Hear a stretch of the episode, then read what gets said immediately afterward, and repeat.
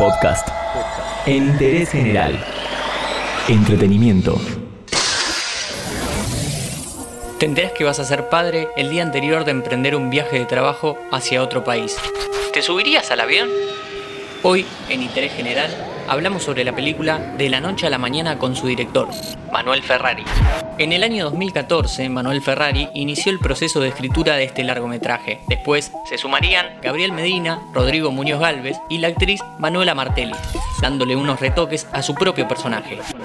Todas esas manos aportaron a la hora de crear el viaje interno que realiza Ignacio, el personaje interpretado por Esteban Meniz.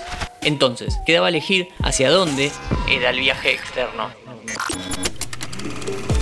Originalmente en la película yo ya tenía la idea de que era un personaje que hacía un viaje así bastante inesperado, una invitación inesperada de último momento. Tenía que ser un lugar cercano, no me quedaba claro si iba a ser mismo en Argentina, podía ser eh, al norte o al sur de Argentina o a Chile, en algún momento también Uruguay, pero en fin, la idea era un país que si bien está cerca, a la vez es muy diferente que nosotros.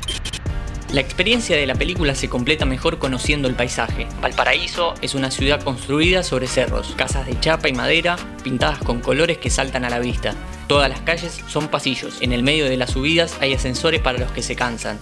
Todo este mapa complejo y retorcido se replica en la cabeza de Ignacio, un profesor argentino que se va a Chile a dar un seminario justo el día después de enterarse que va a ser padre hay algo en la ciudad que es claramente caótico y Valparaíso en particular sí tiene una arquitectura absolutamente creada sobre la base de lo espontáneo. Los espacios públicos y privados no se distinguen tanto.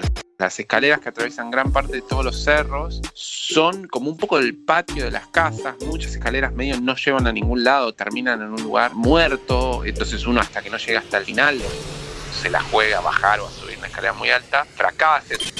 Cruzando la cordillera, Ignacio va a tener que superar obstáculos de una sociedad distinta, pero también tiene que sortear las propias trabas, tomar decisiones de cómo seguir su vida.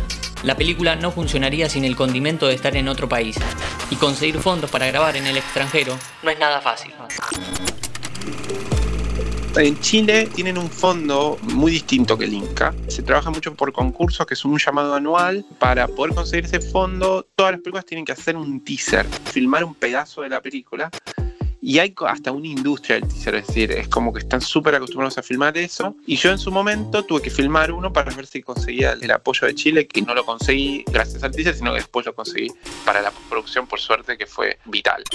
De la noche a la mañana fue una de las primeras producciones que se estrenaron por la plataforma Cinear durante la cuarentena creo fuertemente en la exhibición online de cine, sobre todo el cine menos convencional, más allá de que no creo que sea una especie de competencia o contradicción con el estreno en salas, creo que son dos cosas completamente compatibles y en ese sentido para mí era absolutamente innatural que la película terminara en el VOD o acompañara al estreno de salas. Fue novedoso y absolutamente no previsto fue en este contexto, porque de hecho eh, la película se estrenó en el inicio del proceso de la cuarentena, el 16 de marzo, si no me equivoco, o el 19 de marzo se estrenó, lo cual a mí me producía muchas contradicciones.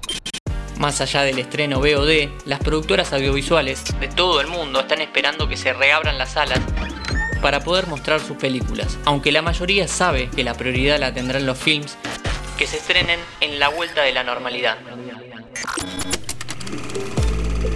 La idea era hacer, y eso lo vamos a hacer, dado que la Lugona ya lo firmó en su momento, hacer un estreno en la Lugones, eventualmente se estaba analizando también otras salas como puede ser el Malva, donde yo además trabajé en su momento, conozco un poco que alguna chance puede llegar a haber para hacer alguna exhibición, etc. Entonces hay algo de aprovechar eh, cierta cosa muy focalizada en, estrenos muy particulares, pero no seguro en el Cinemark de Aedo y nada parecido algo muy, eh, digamos, restricto, no comercial, a las posibilidades más no comerciales.